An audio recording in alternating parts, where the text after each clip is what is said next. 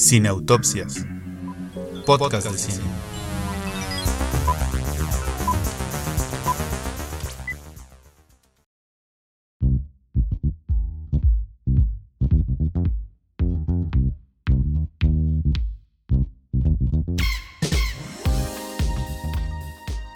¿Qué tal amigos? ¿Cómo están? Bienvenidos al episodio número 22 de Cineautopsias. Sí, así como suena, Cineautopsias. No te rías, Julia, de mí. ¿Cómo estás?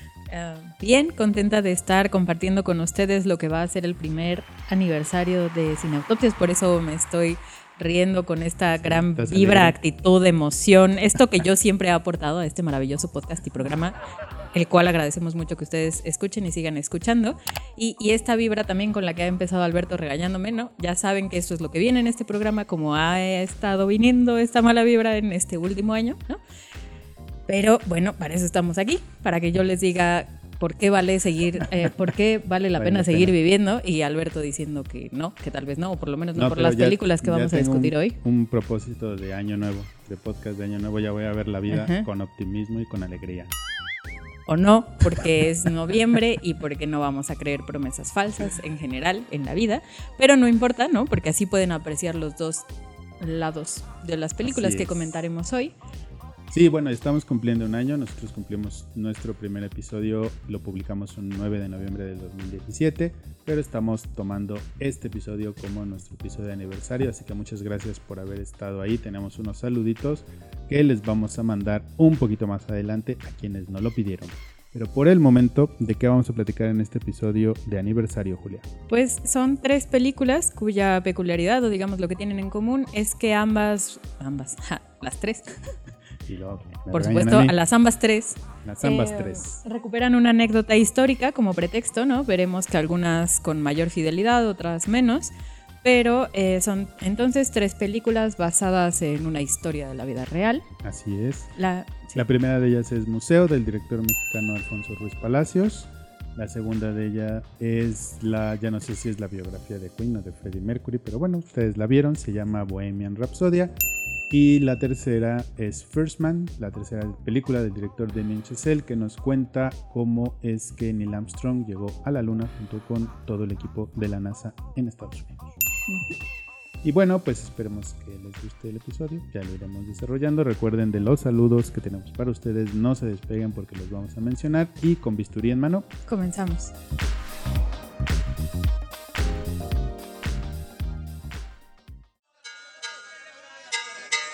Respetable público, lucharán dos de tres caídas sin límite de tiempo.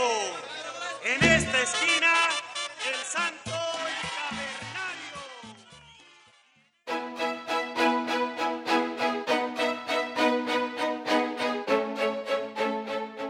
En México, los ambiciosos robos de joyas invaluables no las lleva a cabo George Clooney con un intrincado plan a la Ocean's Eleven. En su lugar, tenemos a dos pocos ambiciosos estudiantes de veterinaria, hastiados de su cotidianidad y las pésimas condiciones de seguridad de uno de los museos más importantes de México.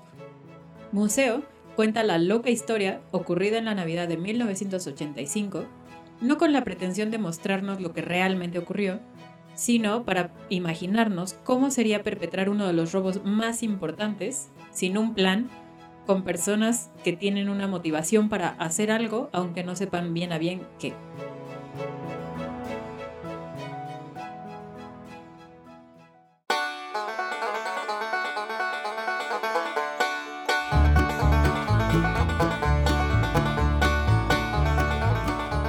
Pues vamos a comenzar con la película de Museo, protagonizada por Gael García. Y Alberto, vamos a comenzar, respiren profundo, ya están listos. Viene la negatividad hacia nosotros, entonces cuéntanos, Alberto, por qué no te convenció o qué no te convence de esta película. Ay, bueno, hay que comenzar diciendo que Museo es la segunda película del director Alfonso Ruiz Palacios, que también tuvo mucho éxito con la película que se llama Güeros. Y Que es muy buena, bueno, yo la recomendaría. sí, sí, sí. ¿no? Entonces, si A mí pueden, me gustó más Güeros que Museo, de hecho, ¿no? Pero a ver, ¿por qué no me gustó Güeros? No me gustó Museo. Ah, sí, museo, perdón. Hola. No me gustó por dos razones principalmente. Una tiene que ver con la película, la otra tiene que ver conmigo. Igual y todas tienen que ver conmigo, pero como dice Julia, ustedes ya están acostumbrados, ¿verdad? Así que ahí Para les eso voy. estamos aquí. Déjate A ir. ver, fíjate, creo que la película se traiciona a sí misma y como escuché una frase en otro lugar, se toma su propio Kool-Aid, ¿no? ¿Por qué? Porque la película empieza diciéndote que el personaje de Gael García Bernal, que es Juan, le dice a otro personaje que no les gustan las clases de historia porque pues quién puede saber lo que una persona estaba pensando, por qué lo hizo y que la historia siempre nos miente. Que uno Sí. no debería confiar ni en los maestros ni en los libros porque quién puede saber cuáles eran los verdaderos motivos que alguien tenía Así es. para hacer algo. Y luego, de alguna manera, esa misma premisa es lo que los llevaría, así lo interpreto yo, pues un poco a robar el, el Museo de Antropología, que es como el leitmotiv de, de la historia, un poco precisamente como faltando al respeto a ese, a ese legado Como institución Ajá, histórica. como institución. Pero luego ya en la segunda parte de la película hay algunas escenas en las que empiezan como a rendirle cierto tributo, a darle cierto peso institucional, a darle cierta razón a esa historia. Una de esas es que eh, Juan, que es Gabriel García Bernal, pues va y nos cuentan que pone una ofrenda en una pirámide Ujú. y dice el otro personaje, no sé si como perdón o no sé qué, pero bueno, él iba y hacía eso. Y luego cuando intentan vender las piezas que se roban del museo, hay todo este diálogo con el comprador de no, y es que los saqueadores, no, pero es que los historiadores, no, pero es importante, no, pero es que ustedes vinieron a robarnos.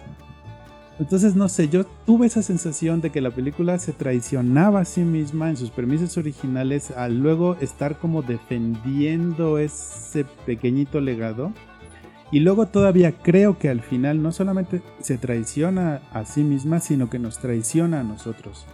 Porque hay esta frase que no se las voy a spoilear, ¿verdad? Porque es el mero final, pero en el mero final te deja abierta la posibilidad de que la historia tal como la viste no fue como pasó.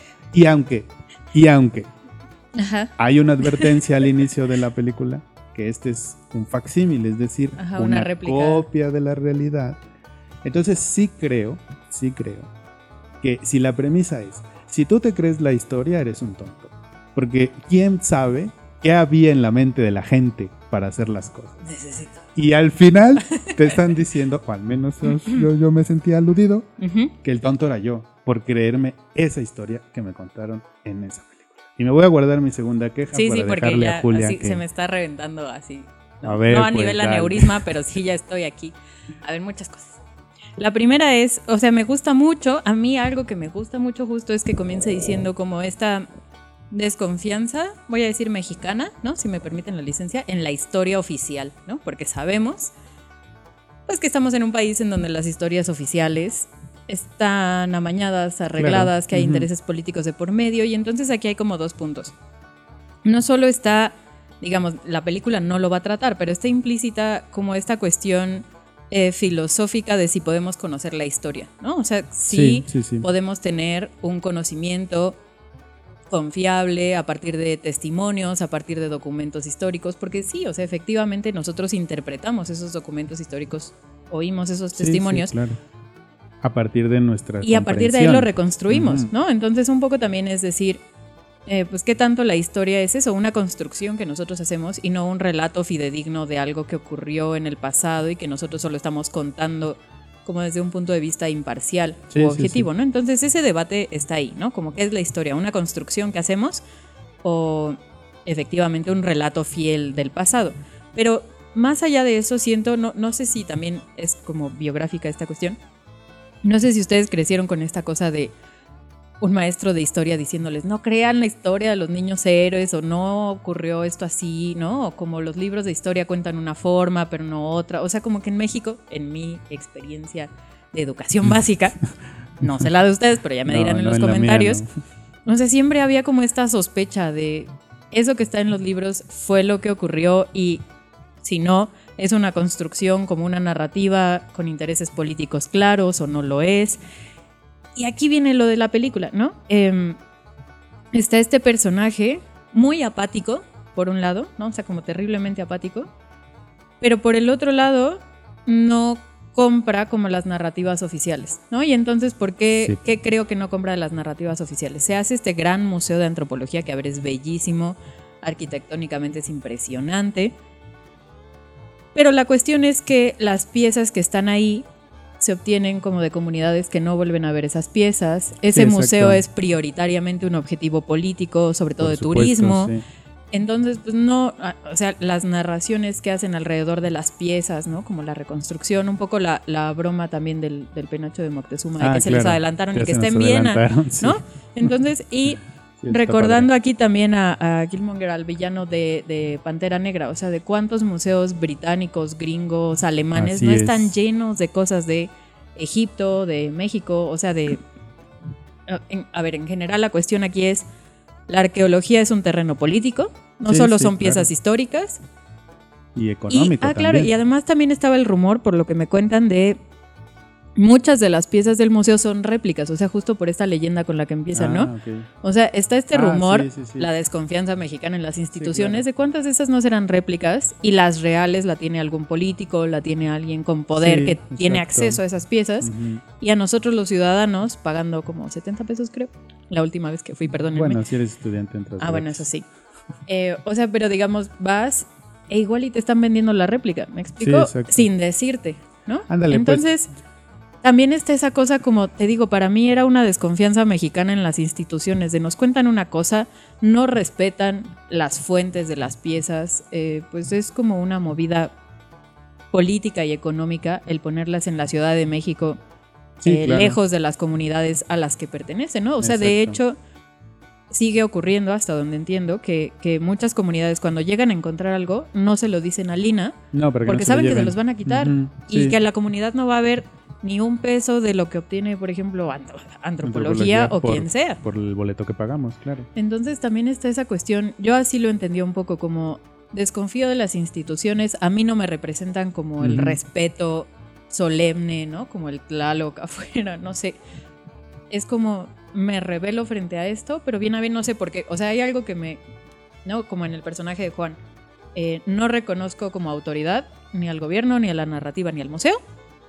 Y me Sí, quiero exacto. revelar, pero todavía no sé bien para qué, por qué, Ajá, cuál es mi objetivo. Sí, como sí, que.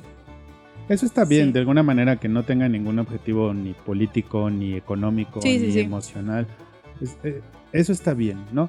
Pero otra de las cosas que a mí me saca mucho de la película es que, mira, por ejemplo, en Güeros, en la película anterior, si mal no recuerdo, el objetivo de los personajes era conocer a un cantante, al pretendido papá sí. ajá, que además no era nada famoso, que era así como muy X. Pero era una leyenda urbana también. Ajá, era una Así. leyenda urbana. Entonces, de alguna manera tú entiendes que su recorrido probablemente no va a tener éxito porque el objetivo no es del todo claro real.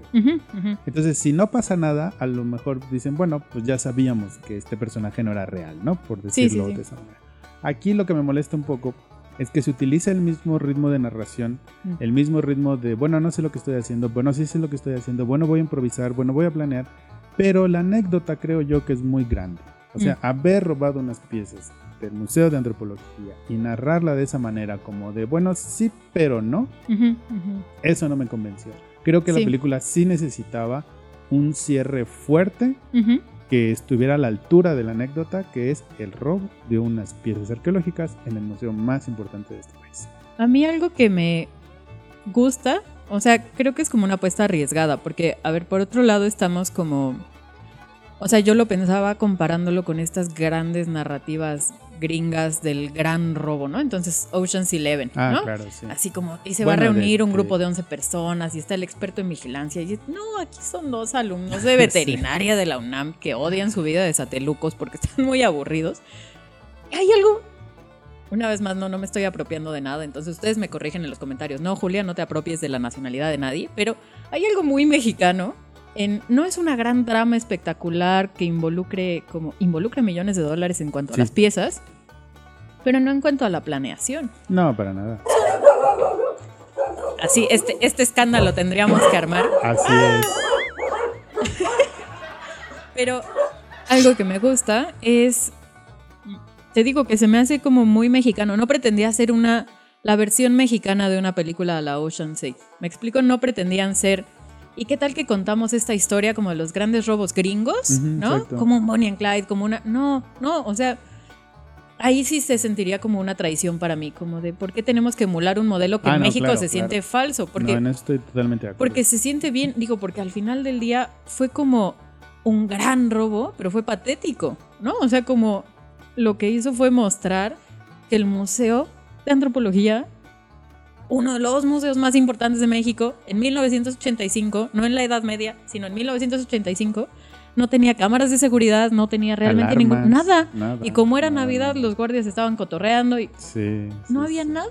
O sea, es que hay un patetismo de la película que me gusta porque como que lo, se lo apropia y dice, esto es patético, ¿no? O sea, aguas, Exacto. porque los personajes lo son, no saben por qué hacen las cosas, al final no pueden hacer nada con las piezas, tienen esta aspiración de ojalá esto arregle mi vida, pero no lo hace. Pero no lo hace, sí. no. Las condiciones de seguridad del museo, todo. Y ese patetismo le va muy bien al tono de la película. Sí, sí, le sí. Va muy bien, en ese sentido está muy bien. Te digo, mi queja va en ese sentido de que sí creo que quizá debió haber esa concesión de tener un cierre como, no sé, que estuviera a la altura de la anécdota. Pero bueno, am, rápido, cosas que me gustaron, la relación con la familia. Ay, ¿no? sí. Todas las escenas que hay en, con la familia, la relación con su papá, la Sí, relación sí, sí. con sus hermanas, eso está muy bien. La ambientación de la época, sobre todo en Ujú. cuanto a los sonidos, a los comerciales. Hasta cómo incluyen las, las filmaciones, o sea, como la noticia de Jacobo Ah, diciendo, sí. hoy se robaron. Se ¿no? robaron. O sea, Ujú. estos guiños hacia la reconstrucción de época Sí, son bonitos. El personaje que, secundario, que es el actor eh, Leonardo Ortigris, que es Wilson en la Sí, película, me parece que está genial. Es Yo creo que a ese hombre le deben darle todos los ari- Arieles y los fabulosos y los todos, ¿no? Lo que le quieran dar. Y ya lo último que me voy a quejar, que es- no puedo defender objetivamente, es Gael García Bernal. Ya sé que no me gusta de Gael García Bernal. No me gusta que actúa diciéndome, a mí, no sé si a ti o a ustedes, actúa diciéndome, no, no te creas, yo no soy el super actor, yo no soy el super guapo, yo soy como tú, soy banda, soy chido, yo me como unos tacos. Es en la charolastra, por esquina". supuesto, sí, sí. No, eh, no te creas que yo soy el super actor. Y siento que esa actitud la lleva a sus personajes y a mí me saca de Ya. onda que tenga esa. Y no sé, no me gusta. No, a mí me gustó. O sea, sí salí de la película y pensé cuánto tiempo más Gael García podrá hacer estos papeles como de veinteañero, ¿no? A su edad. O sea, porque era lo que yo criticaba de Vaselina, pero la verdad es que a mí sí me gustó la actuación de Gael, creo que sí se la compro. No, Y no. me gusta la química con Wilson también. O sea, con el personaje de Wilson, como sí. que se Pero la es- creo cuando se desespera, como de ya cállate, Wilson, súbete al carro. O sea, como. Pero es esos por el otro actor. El otro actor le Pero obliga, el mix. pero es por el otro actor. Pero véanla, Sí, vean la el resumen, así, si, si tuviéramos que resumir todo lo que acabamos de decir es, la verdad es que es una buena apuesta. Qué bueno Sí. que el cine mexicano nos cuente historias sobre nuestra ciudad, sobre nuestros museos, pues para cuestionar, para decir me gusta o no, incluso para salir de la película y averiguar si de veras pasó, si de veras era tan fácil, sí, sí, me voy a pues poner a leer. Y, y es muy buena, ¿no? O sea, como que es una forma de relacionarnos con nosotros mismos que está bastante bien. Así es. Vale la pena verla. Y ya nos dirán Vayan. ustedes qué les pareció. Y vamos a nuestra siguiente película.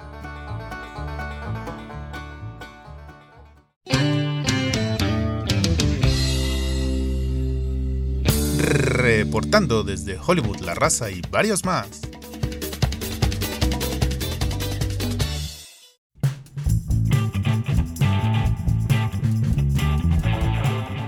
Bohemian Rhapsody nos cuenta la historia del grupo de rock inglés Queen, desde sus inicios hasta su legendario concierto como parte del festival Live Aid de 1985. El hilo conductor de la narración será la vida de su vocalista principal, Freddie Mercury. La película retrata puntos claves de su película como sus orígenes en una familia obligada a escapar de su país, su relación con el amor de su vida, Mary, su sexualidad y por supuesto la enfermedad que lo llevaría a morir a los 45 años a causa de una neumonía. La película no pretende ser una biografía fiel, sino una interpretación de este personaje y de la historia de este grupo que aún hoy día sigue rompiendo récords.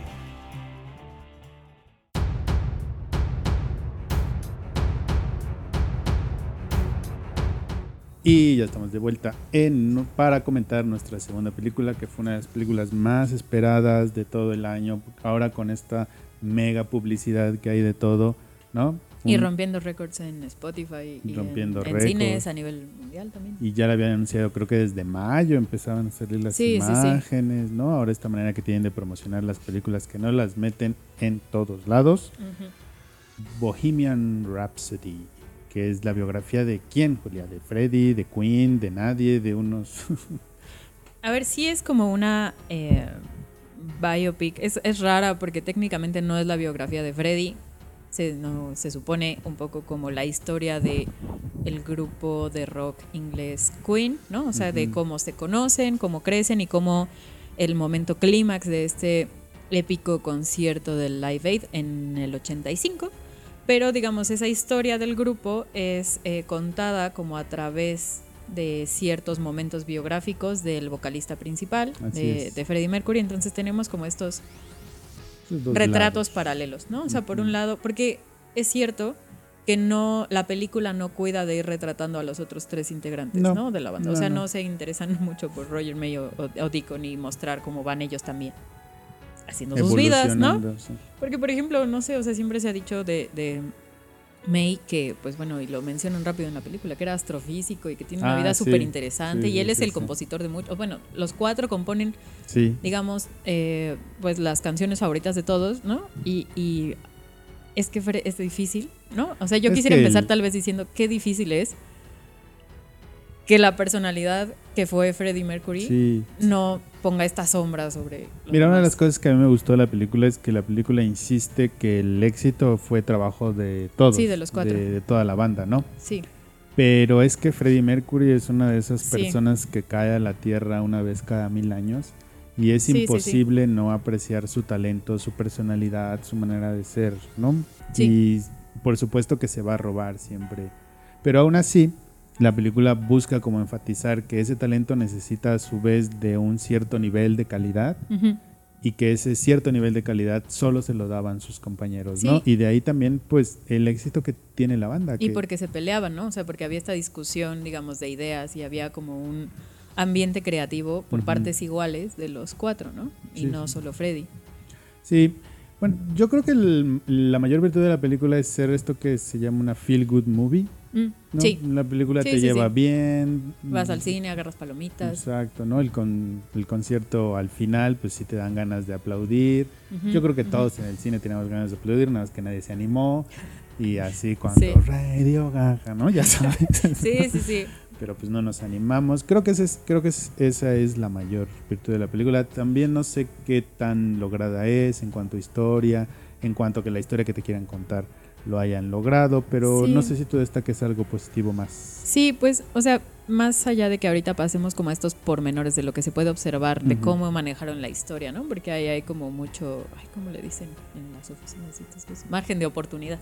El margen de oportunidad de la película. Área de oportunidad. El, a- el área, de oportunidad, ¿no? Eh, ahorita hablaremos un poco de eso, pero a ver, aciertos. Yo estaba muy nerviosa, o sea, justo por eso, porque digamos, Freddy es como esta figura emblemática a la que muchos queremos, ¿no? O sea, Sí. y entonces era como, ¿a quién van a encontrar? ¿El carisma va a quedar como representado en la película o no? ¿No? O sea, era como, Sí, sí.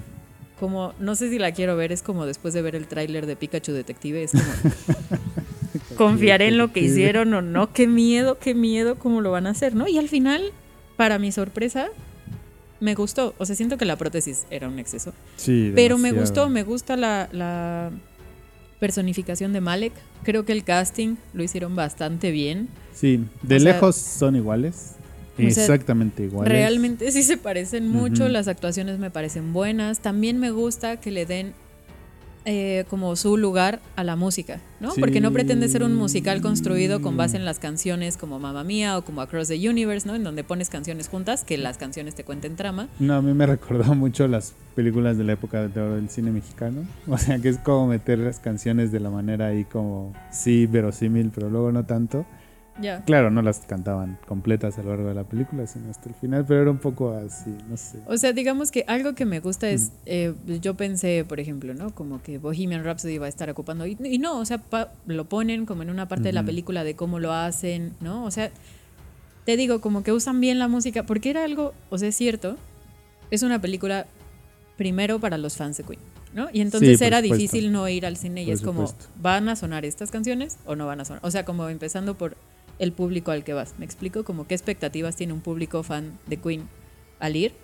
Y entonces creo que cumplen. O sea, que ponen las canciones que queremos escuchar, que están bien, que, que tienen su lugar, digamos, como en un equilibrio sano, como entre la trama de Freddy y la de Queen. Y las canciones que como Sí, que exacto. brillan Sí, por sí sí. mismas, ¿no? Sí, en, en ese sentido sí tiene ese, ese balance, ¿no? Sí está. Pero quizá el, el que tenga ese balance viene un, quizá un poco por sus defectos. Mm. A mí lo que no me gusta de la película y por una de las razones por las que en general no me gusta es que Ujú. sí creo que la película no arriesga nada. Sí, no sí. arriesga absolutamente nada ni en cuanto a la sexualidad de Freddy, ni en cuanto a los dimes y diretes que podía haber tenido con sus compañeros de la banda. No arriesga nada ni siquiera en cuanto a si había o no un mensaje más allá del musical de las canciones. O sea, solo te cuentan esta parte, ¿no? De, de Rapsodia Bohemia, de que no, vamos a defender porque queremos hacer algo diferente y la ópera, no sé qué. Pero tampoco te queda muy claro como de dónde venía la inspiración. No sé, o sea, porque si al final es una película que vas a hacer para complacer a los fans, pues dales más, ¿no? O sea, cuéntales Sí, sí, más sí. de dónde. Incluso, claro, los que serán muy fans, pues sabrán qué significa cada una de las palabras de Bohemia Rhapsodia, ¿no? Pero para los que no lo somos, a lo mejor verlo ahí nos hace más fans. Entonces sí creo que la película no arriesga. No sé si decir Sí. que es una película cobarde en ese sentido, pero sí creo que habría mucha tela de dónde sacar una película como que fuera más a las entrañas de Queen que a las pelucas que les pusieron a las personas. Yo, o sea, estoy de acuerdo en que arriesga poco, pero. O sea, como en qué sentido arriesga poco. Como decías, este, es esta feel good movie, o sea, es como esta película para ir un fin de semana, una tarde, ¿no? Relajarte, pasarla bien, ¿no? O sea, creo que no tiene como pretensiones, pero eso, o sea, pretensiones de ser como esta gran pieza de Sí, sí, arte, no, ¿no? no, no, no la tienen. Pero, eh, o sea, pretende ser una película comercial y creo que como película comercial funciona, pero que justo porque pretende ser película comercial como de grandes ventas, es por lo que va comprometiendo ciertas cosas que podría arriesgar. O sea, como Claro. que empieza a decir, eh, quiero llegar a tantas personas como sea posible, que esto tenga tanto éxito como sea posible. Y eso me lleva a contar la historia de cierta forma, ¿no? Y tal vez este, justo eh, lo que mencionábamos ahora, como de cómo cuentan la historia, es problemático y problemático en el sentido de alteran muchas cosas de la vida real Así y lo hacen con fines, em, lo voy a decir muy feo, Ajá. como de chantaje emocional. Sí, fines porque que luego no están sí. justificados. Ajá, que no están dale. justificados, porque en realidad es un poco para para darnos un gran clímax emocional, porque la película tiene una estructura, ¿no? Como muy convencional, ¿no? Estamos Eh, muy acostumbrados, muy como muy de cine norteamericano, no sé, ¿no? Como de esta historia de los pequeños chicos, ¿no? Y esta familia de inmigrantes y cómo explota todo en el Live Aid, ¿no? O sea, hay como un gran clímax. Y yo siento, no sé, o sea, y supongo que a muchos nos pasó, ¿no? Por lo que he visto en redes sociales, como que sales de la película y vas a buscar el concierto, ¿no? Sí, y entonces claro. ves que fue épico, o sea, que realmente no tenían por qué haber manipulado los hechos históricos para en la película construir este gran momento Ah, ya, que explota claro. al final. Sí, porque sí, a ver por un poco... supuesto, por eh, supuesto. no, estoy spoilereando nada, ¿no? Porque gente Ahí está en no- o sea, y, y ya pasó, ¿no? O sea, como, pues, ¿qué les digo? O sea, pero por ejemplo, este, Freddy no sabía que tenía SIDA, no se habían eh, peleado porque él quisiera ser solista, o No, sea. Freddy no rompió a la banda. Este, no, no era como de qué nervios, no hemos tocado juntos en tanto tiempo, lo podremos hacer frente a tanta gente. No, o sea, eso no estaba ocurriendo, ¿no? Lo que estaba ocurriendo es que pues acababan de grabar un disco, estaban trabajando juntos, habían ido de gira, o sea, el, el- el concierto fue épico porque ellos lo son, Efectivamente. no porque haya como esta historia como dramática, dramática en ese sentido, como de, híjole, y ahora, y se está muriendo, y les vino a pedir perdón, y lo perdonarán, y en ese sentido es muy convencional, ¿no? En ese sentido Sí, no arriesga, porque es una fórmula, digamos, como, como que tienes ciertas piezas en el estudio de esto es lo que queremos de esta película, y alteraron históricamente lo Sí, que ocurrió sí, para construir su película eh, taquillera, que, que es un éxito. A ver, la cuestión aquí es claro. que las fórmulas funcionan. Por supuesto. O sea, para bien o para mal. Algo que me da gusto de que haya funcionado es que, pues, qué bueno que la música de Queen se escucha, por lo menos en. O sea, yo sé que hay gente que ya está harta, pero pues qué padre estar No, escuchando yo- Queen dos meses. yo y ¿no? Así Paula. como- o sea, a mí me da gusto. Voy al súper y es como, ay, mira, o sea, nunca había escuchado Queen en el Seven y seguro en dos meses esto no va a volver a ocurrir. Así que vive este momento, vive la hora, ¿no? Bueno, Porque- pues yo te recomiendo que vayas Sí. más al Seven, patrocínenos 7-Eleven, Eso. Porque ya la tercera, la cuarta vez que la escuches ya vas a decir, por favor. No, eso no, no. Bueno, porque a mí me gusta mucho Queen, la verdad es que no me molesta No, a, escucharla a- mucho, a pero mí y a Paula también, pero tuvimos, hemos tenido como cuatro días de escuchar como cinco veces. Es como el fenómeno villancicos, Ándale, ándale, muy o sea, bien. como vas al súper, ahí está, vas al Seven, ahí está, y entonces es un poco así. Ajá, como que, pero Ya todos estamos así. Pero algo que me gusta es que sí hay una generación que está descubriendo a Queen. No sé cómo ahorita, pero, o sea, cómo llegaron a este momento de su vida sin saber de Queen, pues no, no sé, no sé qué estaban haciendo. Pero qué bueno pues sí. que haya algo más ahí, o sea, como... Y pues sí, película de fórmula, una fórmula que funcionó, que por eso tiene muchos bemoles, ¿no? En cuanto a película, digamos. Y pues sí, lo de la sexualidad de Freddy lo tratan un poco como con pinzas, ¿no? Con- Así como con mucho con- cuidado, reserva. Bueno, es que tiene que ver esta parte de que querían que fuera una película para todo público. Y más que yo con pinzas diría, más que con pinzas diría que muy, muy torpemente. Yo creo que Mm. me- hubiera sido mejor mm, pasar de largo ese No, tema, es que haberlo Yo supuesto. creo que no se los hubieran perdonado. Porque cuando salió el primer tráiler se les vino encima como el en qué momento no van a tratar la sexualidad de Freddy, que era quien es, que Es que él mira, lo yo, defendió. yo como no super fan, o sea, solo fan de Queen, eh, o sea, esa parte de que le pide matrimonio a la A chica, Mary, yo no sé si eso es verdad o no. Sí. Voy a asumir que no es verdad. lo es.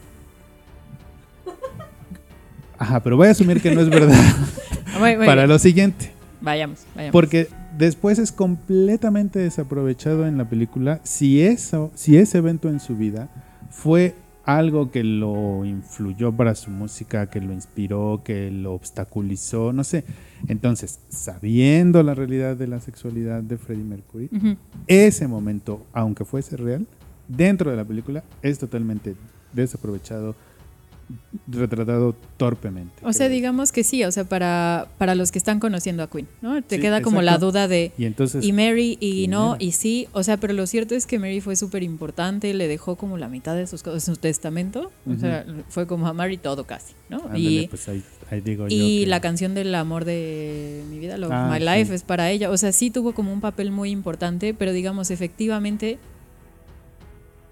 pues ya no estamos en los ochentas, ya no tendría que ser tan tabú, ¿no? No, que pues que este chico haya hecho con su vida lo que se quería. mete al baño con ¿no? camioneros.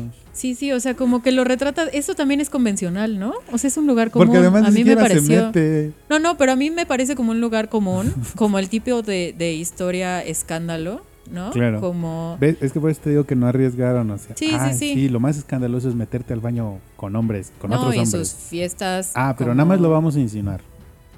Sí, sí, sí. Pero bueno. Pues sí. Queen, no te vuelvas un ruido de fondo. Muy bien.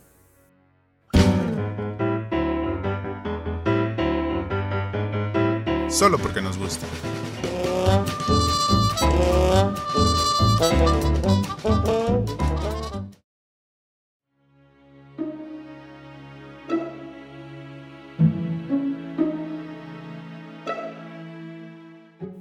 Neil Armstrong fue el primer hombre en pisar la luna, pero no el único en hacer grandes sacrificios para llegar hasta allá.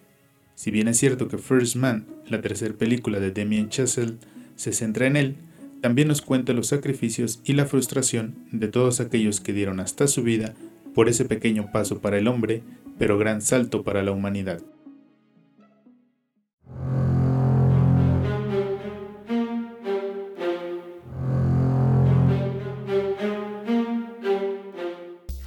Bueno, vamos a darle a la última película de este episodio, que es la tercera película del director Damien Chazelle y que se llama First Man y que en México, como nos gusta vender la trama, le pusieron primer hombre en la luna, ¿no? Por aquello de las dudas, porque primer hombre, no, ¿cuál, cómo? En la luna. En la luna. Muy importante. Y bueno, es una película que yo aún no sé si me gustó o no, pero ustedes van a ver mi proceso de decisión en este momento, así que por eso le voy a dar la palabra a Julia para que exprese su amor incondicional por Ryan Gosling. No tengo palabras para decir lo mucho que puedo amar a Ryan Gosling, así que voy a pasar a la película. No, y esto es verdad, no es sarcasmo. Pero Eh, a ver, a mí sí me gustó. Ja, no, no es como la gran sorpresa, ¿no? Porque ustedes saben que cuando odio algo lo digo desde el inicio de me mato. Y no, en este caso realmente me gustó, me gustó mucho. Y me gusta mucho porque es una película eh, diferente, ¿no? Sobre como una anécdota espacial que marcó a una generación. Y me gusta el tono diferente de todas esas películas a las que nos tenían acostumbrados en los 90s y en los 2000s, ¿no? Estas historias épicas gringas como del superhéroe, ¿no? O sea, era como casi una película de Marvel, pero con historia del asteroide que va a acabar con la vida o como estas misiones, bueno, Apolo 13 es como la historia de un fracaso, pero aún así los personajes de los astronautas Son heroicos. son heroicos, como estos eh, seres humanos que las tienen todas consigo, ¿no? O sea, que saben que son perfectos casi, ¿no? Y, y aquí hay como un retrato muy vulnerable de pues de Neil, Neil Armstrong, ¿no? De, de- y, y de sus compañeros en general. O sea, hay como esta fragilidad al personaje que me gusta ese cambio al fin, ¿no? Como de no llega a salvar el mundo del desastre, sino está intentando él hacer lo que tiene que hacer.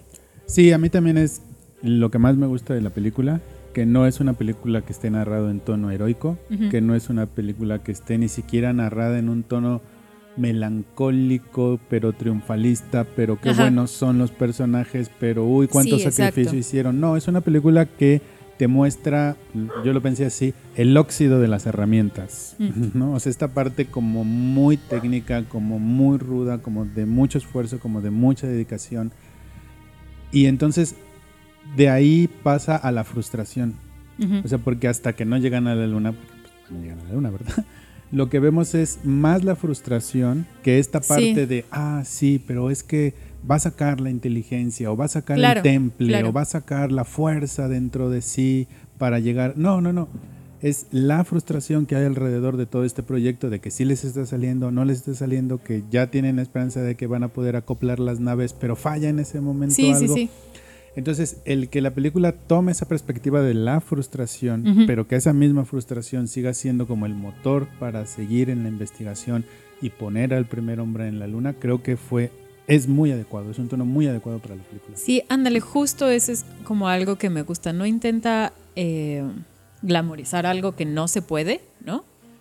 En realidad, eh, pues sí, como dices, lo que hay es frustración, lo que hay es fracasos. Es más, hay escenas que me estresaron mucho, ¿no? O sea, yo decía, no, claramente. O sea, claramente Dios no me llamó por ahí. O sea, no había duda en general, pero ves las escenas y son como muy claustrofóbicas, ¿no? Sí. Muy estresantes, sobre todo como comienza con una maniobra en un avión, pero es como muy estresante porque todo va a salir mal, se matan, ¿no? O sea, como, y que no usen una, una cámara fija, ¿no? Sino que están como... Ah, sí, todo el tiempo. Ajá, e- esta forma como de marearte a ti también, ¿no? O sea, como un poco para que te sientas tan encerrado o como tan inmerso en esta situación estresante porque lo es. Y ese es un poco el punto. O sea, como es que no es algo glamoroso como este Bruce Willis en Armageddon de con permiso. No, o sea, es como, es horrible, ¿no? O sea, se desmayan, vomitan.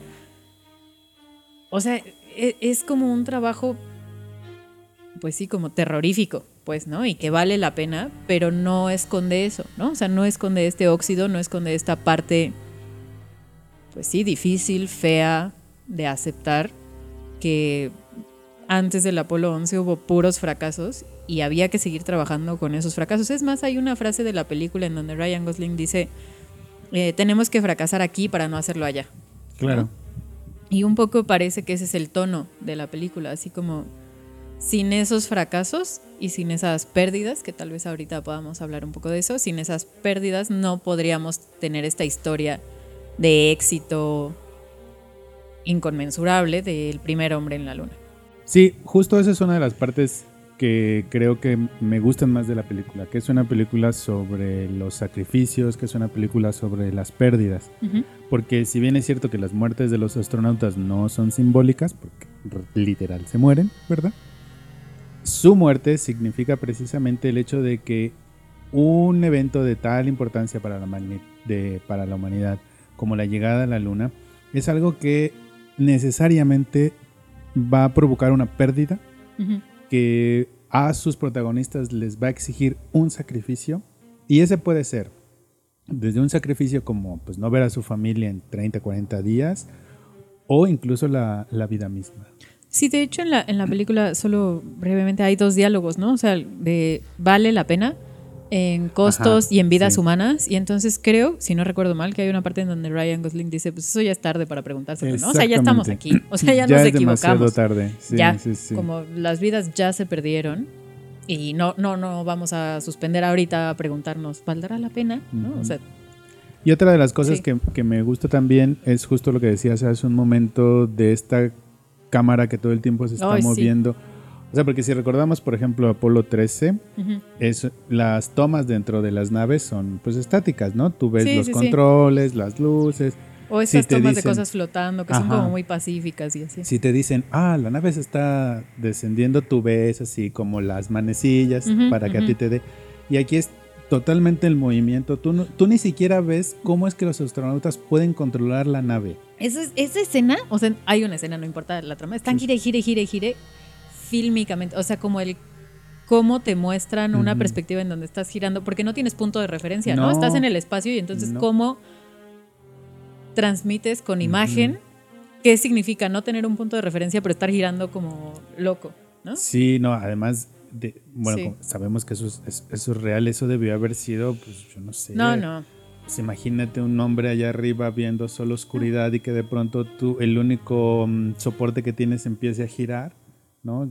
Y creo que mm, el primer hombre al que alude el título también somos nosotros.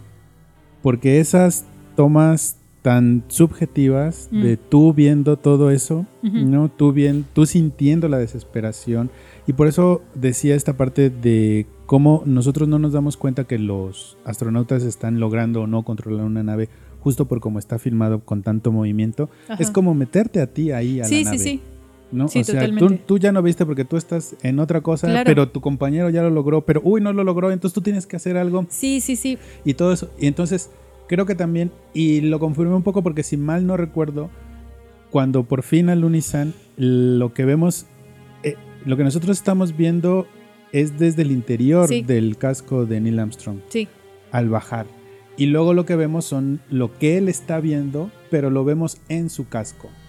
Entonces creo en que también reflejo, sí, sí, sí. creo que también la, la- la película juega con esta idea de que te voy a llevar al interior de esas naves, te voy a llevar al interior, no sé si del personaje principal, porque el personaje principal es no. bastante parco, pero sí creo que funciona mucho en ese sentido de ponerte en el primer plano la frustración, la desesperación y también ese vacío enorme que es el espacio. Sí, o sea, justo, y mira, eh, lo que decía, o sea, como esta diferencia con las películas espaciales que teníamos, ¿no? O sea, y, y claro, o sea, yo nunca me había puesto a pensar, no, o sea, estás en las peores condiciones apenas y ves los controles, cómo ven los números, cómo ven las Ajá, manecillas, o sea, es que no, no es posible, o sea, Sí. yo, yo no podía ni ver la pantalla porque era como Sí, ¿no? mucho estrés. Y es cierto, o sea, te permite, digamos, eh, vivir una experiencia muy diferente, ¿no? A, a otras que teníamos. Y algo que dijiste ahorita, y el contraste que me gusta mucho, o sea, parece que nos pone en la perspectiva de la primera persona, cómo se sentiría estar ahí. No. Pero eh, no significa que se siente ser Neil Armstrong Ah, o no. que, o sea, digamos, hay- aquí hay algo como que me gusta mucho, una vez más, de cómo manejan la vulnerabilidad del personaje.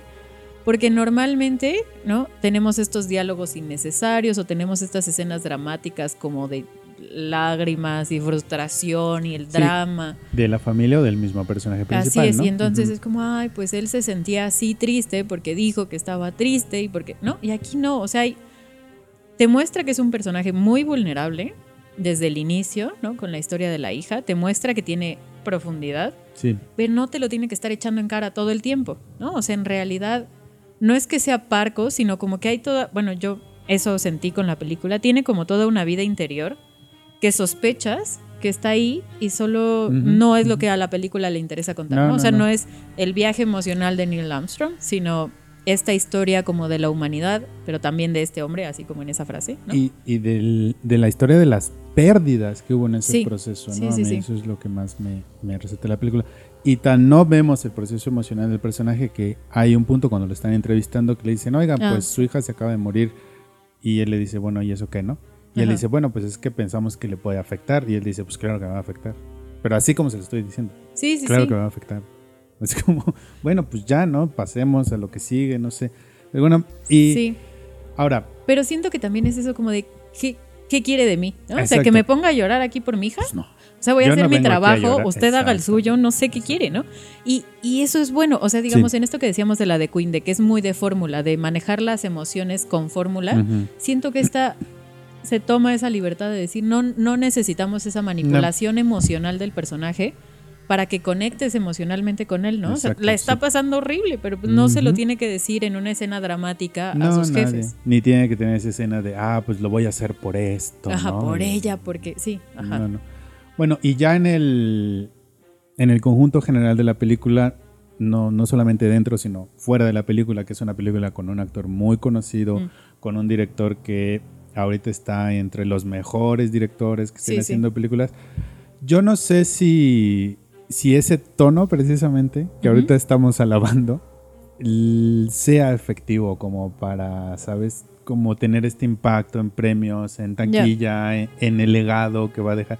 No sé, a mí me quedó esa sensación y por eso aún no he decidido si la película me gustó o no. Algo no sé importante, si ese tono pudiera convenga. jugar incluso en contra de la película. yo siento que, que es como una fortaleza, porque está intentando hacer algo que no es am, taquillero, fácil, ¿no? O sea, como que es una apuesta que le puede gustar a la academia. Ahora bien, pues la academia siempre tiene sus cosas políticas, siempre Sí. quiere dar su mensaje. Y esta película tuvo como esta gran eh, crisis publicitaria en donde le criticaron al director cómo es posible que no pusiste la escena en donde eh, la colocan la bandera norteamericana, porque esto es un logro norteamericano, ¿no? Sí, sí. Esto era la Guerra Fría, esto era una cuestión pues patriótica, nacional, de orgullo, y eso no lo retrataste, ¿no? No, y entonces eso se me hace bueno de la película, que es un tono que es como esto le pertenece a todos, ¿no? O sea, como les digo esta frase, ¿no? De, de Neil Armstrong, del pequeño paso para un hombre, pero el gran salto para la humanidad. O sea, es como es esta historia de este hombre, pero esta historia de todos nosotros, de todas las pérdidas. Y, y no tiene por qué ser la historia gringa de los héroes a los que nos tenían acostumbrados, que sí son el estereotipo del gringo. Sí, heroico, todo pues, lo puede, ¿no? claro. Entonces siento que en ese sentido el tono le puede ir bien, o sea, que, que tuvo represalias políticas, un poco como de está traicionando a su país y la sí, narrativa sí. que tenemos sobre esto. Y eso es lo que siento que le puede costar, como Claro. la parte política y no tanto el tono. Ok. Pero algo que debemos mencionar o que yo no quiero dejar de mencionar es como la música de Hurwitz que acompaña a la película. Hay un tema, ¿no? Recurrente y vuelve en distintos momentos de la película, a veces con más fuerza, a veces con menos, pero fue como, para mí fue una sinergia muy, muy buena entre música Sí, y, y- sí, la verdad es que sí. y la fotografía y la, y la narración, o sea, como que se encuentran todos estos elementos y les te permite vivir la escena diferente, ¿no? Como la música acompaña las escenas. Y es una gran cosa, busquen el soundtrack si pueden. Muy bien. Y cuando vayan a ver First Man, díganos qué les pareció o si ya la vieron también. Y vámonos a lo que sigue.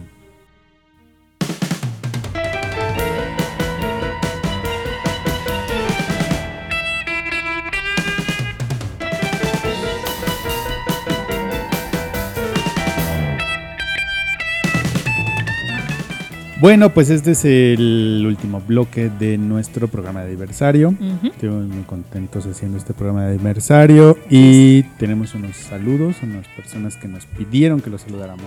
Sí, bueno, para cerrar con broche de oro los mencionamos porque de veras les vamos a agradecer muchísimo que están ahí al pendientes, compartiendo, Así dando es. like. Entonces, primeros agradecimientos a la queridísima Carla y a Mauricio que les mandamos muchos saludos, muchos abrazos. Gracias por estar ahí cerca, oyéndonos. Espérame, Eh, porque Carla sí. nos dejó también Ah, unas sí. preguntas, ¿no? Nos preguntó de quién son los muñequitos que han tenido como invitados en algunos episodios. Pues los de este Toy Story y Sí. Pixar y todo eso eran de Julia. Este es de aquí de la casa. Así que pues varían, Sí, varían. sí, procedencia varia. Sí, procedencia varia. Luego nos dice sí, los saludos a Mao, que ya se los mandaste.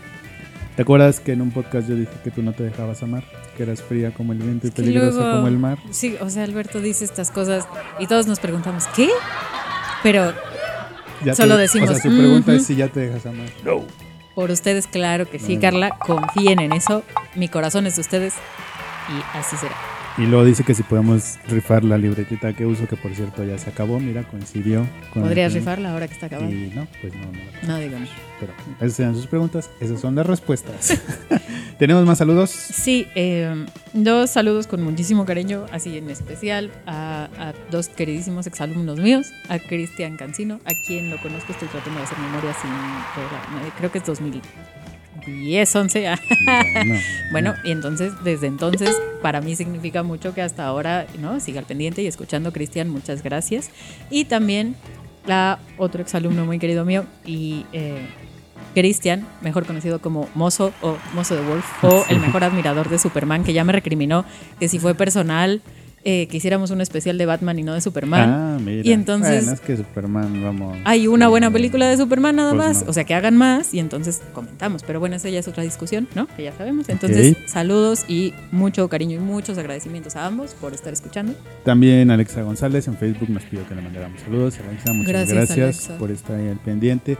Y por supuesto yo tengo que empezar este agradecimiento con Julia por haber aceptado unirse a este gruñón, a esta aventura. ¿no? Muchas gracias Julia por, por aceptar y Gracias, pues a ver Alberto. cuántos más aguantamos Eso. ¿no? en este Sí. ritmo de vida. Yo soy muy paciente, así no que por, seguro no estará por bien. ti y sino por el ritmo de vida que Así es, llevamos. por la ¿verdad? edad, porque el cuerpo ya no te acompaña. ¿Cómo? Ya no te sigue igual. Con los Bueno, años. Eso, con los años el cuerpo ya no te sigue. Pero Así es. sí. A nuestro señor productor Lázaro Moreno también Gracias, por Lázaro. haber aceptado unirse a esta aventura. Muchas Ujú. gracias por estar del Donde otro lado. ¿no? Sí. Luego que se unió Paula en los controles técnicos también. Gracias a ella esta magia está ocurriendo. Así, aunque yo me siento ya anciana haciendo esto, pero renunciar. No, no, no.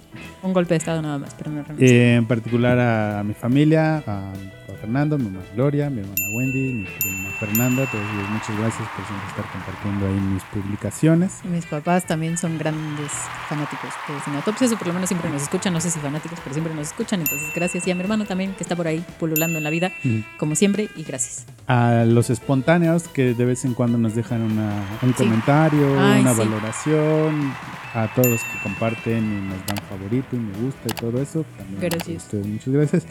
Y por supuesto a todos los que le han dado play a nuestros ahora ya 22 episodios, pues muchas gracias. Por eso les agradecemos mucho que nos hayan acompañado durante este año y pues seguimos, ¿verdad? Ya tenemos programados los próximos programas, esperen sorpresas, contenidos, todo.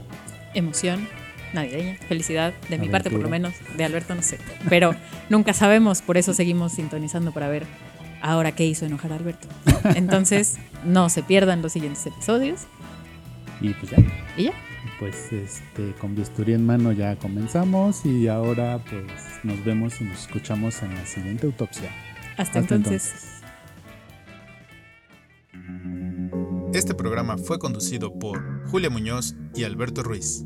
Postproducción Lázaro Moreno. Idea original Alberto Ruiz.